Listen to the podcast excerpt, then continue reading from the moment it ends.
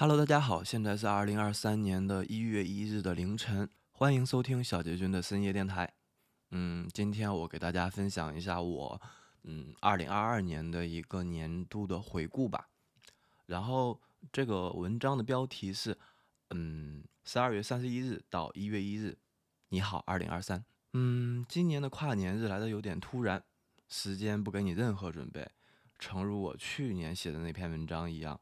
这个世界上的另一个我，嗯，本公众号就是我那个公众号有一个叫四零四先生的小屋，然后搞笑的竟然变成了一个年更号，因为上一篇文章也是在去年的一月一日凌晨发出的，对。然后马下这个开头的时候，距离二零二三年一月一日零点还有三十二分钟，我写这篇文案的时候是二零二二年十二月三十一号的晚上。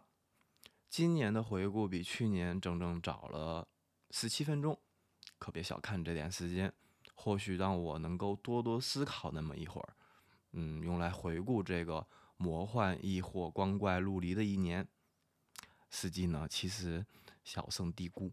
然后我写完这段文章，写完这一段的时候，然后我朋友就给我发了一个麦当劳的优惠券，说要过期了，然后我就疯狂的骑着我的小摩托去。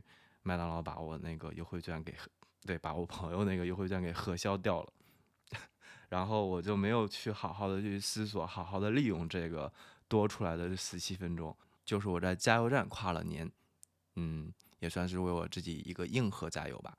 二零二二年，网易云音乐陪伴我最多天的歌曲是万能青年旅店的《杀死那个石家庄人》，我也没想到会是这首歌。原来我自己骨子里还是一个文艺逼呀，请允许我这样自嘲。在长达一年的核酸周期末尾，我们大都都阳了，阳了一个遍了吧？伴随痊愈后，我的嗓子里被奥密克戎种下了咳不出的异物感，但我自我感觉良好，希望我自己已经恢复如初了吧？二零二二年发生太多事情，也伴随了诸多的四零四，我联想到了一个画面，就是我张大了嘴巴。看似用力的在呼喊，声带却没有制造出半点声音。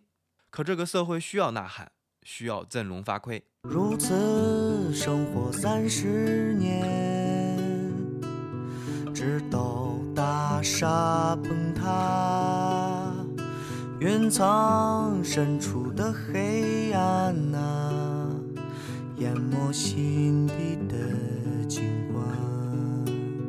以上是杀死那个石家庄人的歌词。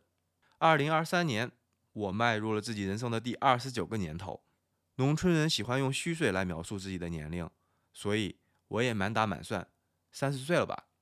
在南京先锋书店的进门口有一句话：“大地上的异乡者。”我不知其深层含义，却喜欢上了这句话。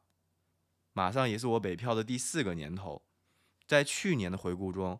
我还满心欢喜的希望早日能够打败新冠大魔王，没想到疫情的终了也是开始。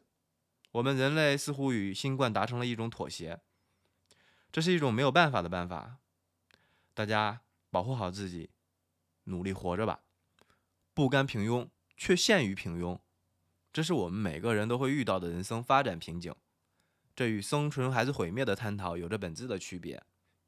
因为它确实发生于我们的生活，如何在平庸的生活中找寻色彩、找寻激情、找寻意义？我的处世哲学也变为了活在当下，及时行乐，以梦为马。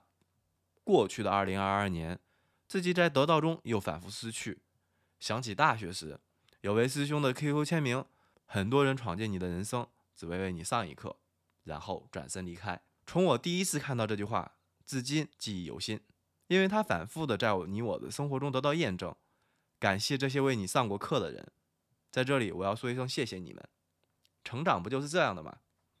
我已经是三十岁的中青年了，不再是小孩子了，亦没有那些幼稚的情绪了。当然，这里加个括号，哭不在此列，因为哭算是情感的一种宣泄罢了。这个世界变了吗？答案是肯定的，每一秒的世界都是不同的。这个世界会好吗？